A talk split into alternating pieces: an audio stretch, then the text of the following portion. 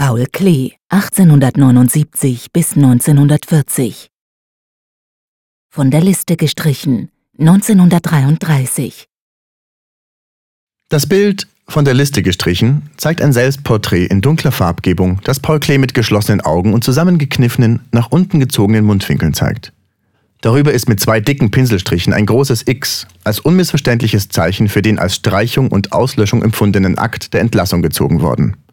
Das auf schematisierte Farbfelder reduzierte Gesicht wirkt wie erstarrt und durch das schwarze Kreuz gebrandmarkt durch diesen Stempel der Zensur und Vernichtung. Ihre materielle Entsprechung findet die Bildaussage in der Rohheit des hingeklatscht wirkenden pastosen Farbauftrags. Dieses Selbstporträt entstand als eines der letzten Bilder in Deutschland, unmittelbar vor Klees Immigration in die Schweiz. Paul Klee kehrte am 23. Dezember 1933 nach Bern zurück, in die Stadt seiner Kindheits- und Jugendjahre.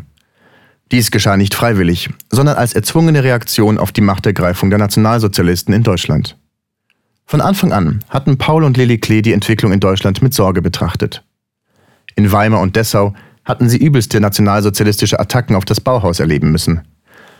Im Frühjahr 1933 wurde Paul Klee persönlich Ziel der Angriffe.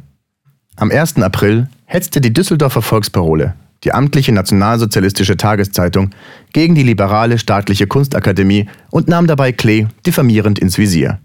Zitat Dann hält der große Klee seinen Einzug, berühmt schon als Lehrer des Bauhauses Dessau. Er erzählt jedem, er habe arabisches Vollblut in sich, ist aber typischer galizischer Jude. Am 21. April wurde Klee mit sofortiger Wirkung von seiner Lehrtätigkeit an der Akademie beurlaubt. Im Herbst erfolgte die definitive Entlassung auf das Jahresende mit den Worten Professor Klee wird als Jude und als Lehrer für unmöglich und entbehrlich angesehen.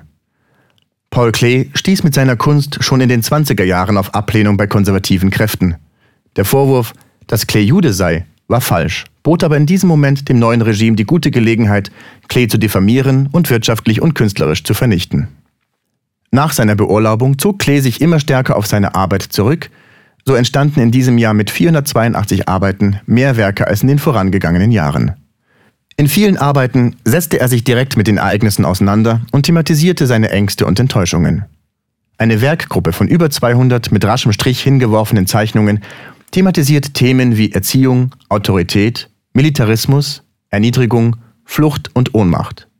Daneben entstanden auch meist düstere Gemälde, die die politischen Umwälzungen in Deutschland kommentierten.